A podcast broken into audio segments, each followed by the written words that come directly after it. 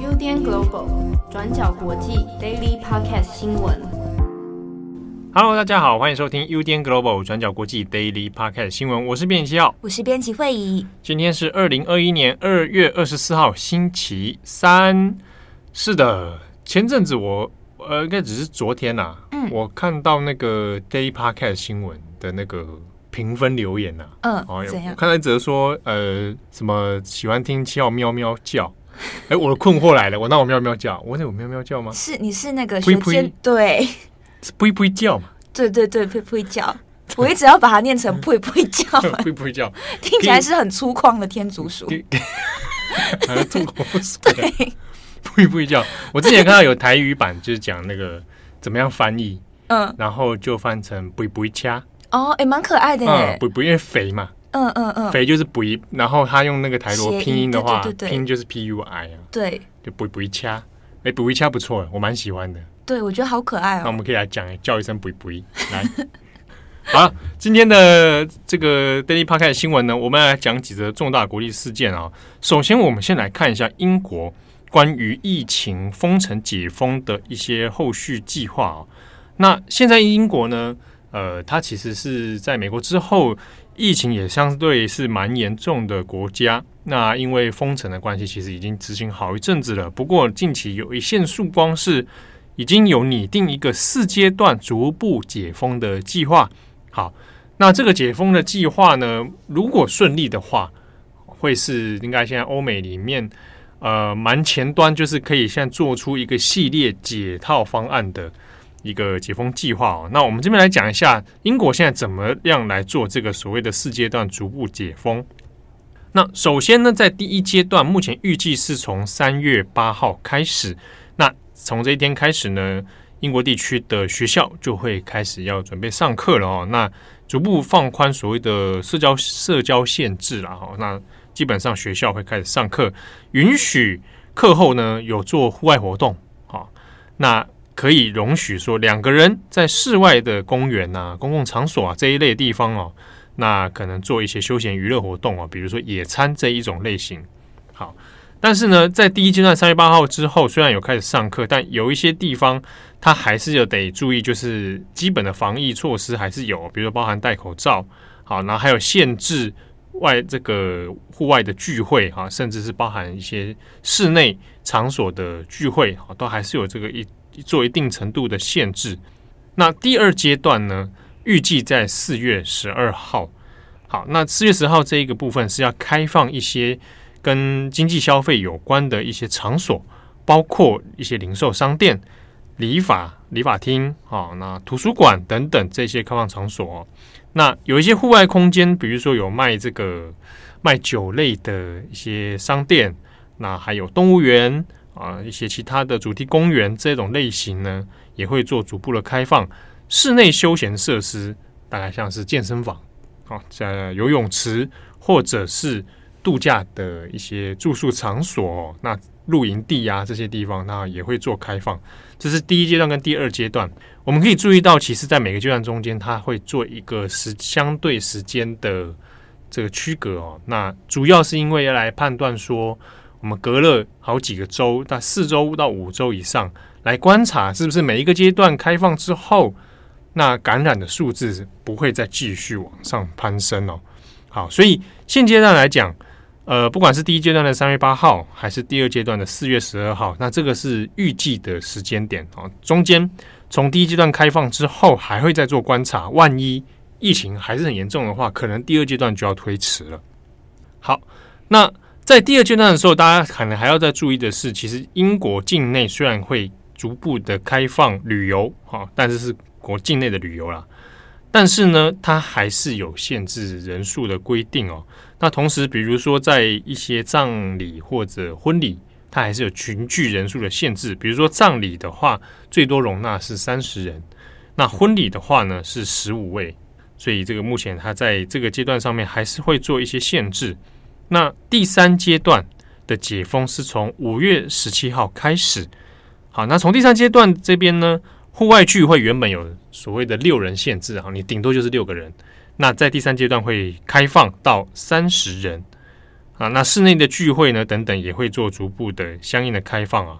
那在第三阶段的时候，像是电影院、博物馆或者一些旅馆，以及一些这个表演表演活动哦，那也都会在做开放。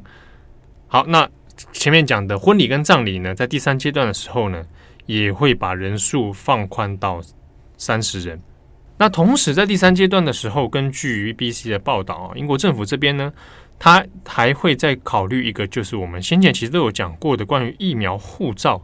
这个事情啊，就是考虑说，是不是让民众能够要用做疫苗护照的方式来做身份认证？那有持有这样的疫苗护照，你是通过认证的，那你才可以参加或者去前往某些特定的场所空间呢？那在这个时候呢，呃，预计是包含社交距离、包含戴口罩这个事情，都还是会持续进行。好，那唯独大概是会考虑说，所谓在家工作。它有一个在家工作的防疫指南哦，那会不会再做放宽？那这个还会再做评估。那下一个阶段，第四阶段就是最后一个了，预计是六月二十一号。好，那到第四阶段的时候呢，有关所谓的社交距离啊，维持一点多公尺，然后还有彼此人人群接触的限制，还有商业空间哦活动场所的限制，在第四阶段的时候应该都会取消。啊，但这是理想的状态啊。那这个四阶段的逐步解封呢，预计在三月的时候呢，会再做英国会再做相关的拟定跟投票哦。那大致上来说，会照这个方向去进行。那每一个阶段之间，它会再做一些评估标准啊。比如说，我第一个阶段开放了，那我会找一些条件来来做一个评估，看看是不是第二阶段要能够这个按照进度来进行呢？那这个评估里面包含接种疫苗的人数啊，是不是在稳定持续进行？那这些疫苗是不是有效降低了目前英国住院跟死亡的比率啊？好，那同时感染的数字、感染率是不是有有效的在降低？那另外一个比较变数的是关于变种病毒啊，变种病毒会不会在开放的这阶段里面又出现新的变化，然后导致感染率上升？好，那这几个指标都是来评估说每一个阶段开放以后是不是继续往下走的一个条件呢？那英国目前为止呢，全国染染疫的人数大约来到四百一十万哦。好，那这个确诊病例其实这也数字也是蛮高的。那死亡人数是大约超过是十二万人。好，那么第二则我们来看一下马来西亚缅甸人的状况。马来西亚政府在昨天二月二十三日遣返了一千零八十六名境内的缅甸无证移民。那在缅甸发生政变，而且示威游行看似是越来越严重的趋势之下，遣返缅甸人这个举动就受到了马来西亚很多人权组织啊以及律师团体的谴责。我们来看一下这当中的争议是什么。首先，在二月中的时候，就有消息传出，马来西亚政府有意遣返移民局拘留所里面的缅甸无证移民，而政变后上台的缅甸军政府在当时也同意会派出三艘海军船只，把这些缅甸人都接回国。不过，人权团体跟难民组织就担忧说，这些遣送的名单里面是否有包括缅甸的少数族群，例如罗兴亚人、例如青族等等。那这些少数族群回去缅甸之后，是否有可能会受到任何不好的对待？那针对人权团体的担忧呢？马来西亚政府当时候是回应表示：“诶，你不用担心，这一些遣返的名单里面没有任何的罗兴亚难民，或者是拥有联合国难民署证件的难民。而且这一些要回去的缅甸人，他们都是在自愿的情况下回到缅甸的。而且这本来就是我们常规遣返计划的一部分。”你看，我们去年也把三点七万名的外国人都送回国了。虽然政府是表示说这是常规的遣返计划，不过问题也在于各方在当时候难以核实马来西亚政府的说法是不是真的。尤其联合国难民署在过去一年呢都不被允许到当地的拘留所去做视察，所以自然也就无从核实说遣返名单里面是否就跟政府说的一样，没有任何的难民或者是少数族群。不过，根据国际特色组织马来西亚分会的说法是，这份遣返名单里面寻求庇护者至少占了一百名，而且当中还有包括儿童，还有一些穆斯林妇女。那因为担心这些缅甸人的状况，国际特色组织以及连同其他的人权团体就入禀到马来西亚的高等法院，试图阻止马来西亚政府的遣返计划。法院最后是在二月二十三号的时候下令暂缓遣返，并且原定要在今天二十四日的时候举行听证会。不过结果就是，马来西亚政府并没有理会这项法庭命令，依然是把一千零八十六名缅甸人在二十三号，也就是法院命令批准暂缓遣返行动的同一天，把这些缅甸人都送回缅甸了。对此，不少律师就谴责马来西亚政府，认为政府呢这是在藐视法庭，因为按照程序，马来西亚政府在收到命令之后，应该要等法庭给予进一步的指示，才可以有所行动。好，我们这边也整理一下马来西亚境内的缅甸人的状况，目前一共有十七万名难民以及寻求庇护者在马来西亚联合国难民署登记。那其中就有十五万名是来自缅甸，而在这十五万名缅甸人当中，约有十万名是罗兴亚人，四万名分别是青族以及其他的缅甸少数族群。那基本上，马来西亚并没有签署任何的国际难民公约，同时也没有任何的法律或者是行政框架来处理难民的问题。意思也就是说，在马来西亚的难民基本上都会被视为无证移民，而且这些无证移民在当地都具有被逮捕或者是遣返回国的风险，同时他们也几乎很难可以享有当地的医疗或者是教育资源。总结来说，马来西亚政府这次不顾法庭命令而执意要遣返缅甸人的行为，除了是受到人权组织的谴责之外，其实也影响了自己的国际声誉。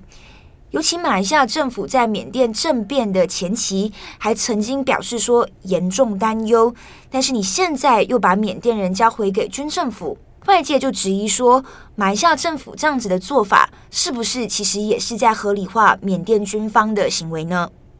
好的，那下一则新闻我们来看老虎伍兹 （Tiger Woods） 啊，那这是高尔夫球的传奇巨星。台湾伍兹呢，他在二十三号上午的时候，在洛杉矶的郊区发生了一场很严重的车祸。那所幸是没有生命的危险，但是这一场高速翻车呢，也导致老虎伍兹的脚踝碎裂，同时有两腿都骨折了哦。那这个未来会对他的高尔夫球生涯其实会有很严重的影响。那我们这边来讲一下这个车祸的事件和老虎伍兹这个人哦。那车祸呢，是发生在这个洛杉矶时间的二月二十三号上午。那当地的警察呢，是在上午七点十二分收到通报，哈，那一辆韩国的 Genesis 的修旅车呢，就在陡坡的道路高速失控，然后腾空翻了好几圈之后，坠落到路旁的树丛里面。那我们从新闻的照片里面可以看到，那个车体的损毁程度也是相当吓人哦。里面的引擎几乎都喷出来了。那在这种严重损毁之下呢，受困在车内的就是老虎伍兹本人。那所幸是没有生命的危险啊，啊，那就是受伤算是大难不死哦。那他的意识也是很清醒，那就是送医急救了。但这个送医之后呢，也却也发现他的双脚是严重受伤啊，没办法自己站立，他的脚踝已经碎裂了，两腿都有出现骨折。那根据洛杉矶警方的调查呢，在这个失事的道路区段呢，它本来其实就是一个蛮常发生死亡车祸的地方哦。那因为是个高速陡坡啊，那道路又很狭窄，所以呢，过去其实都有类似的相关案例哦。不过老虎伍兹这个案例里面呢，呃，除了现场找到这个翻车的修理车之外啊，道路上没有很明显的刹车痕迹。啊，也没有撞击或者其他撞击障碍物啊、路障啊等等的状况哦，所以初步研判应该是高速驾驶自撞之后的失控事故。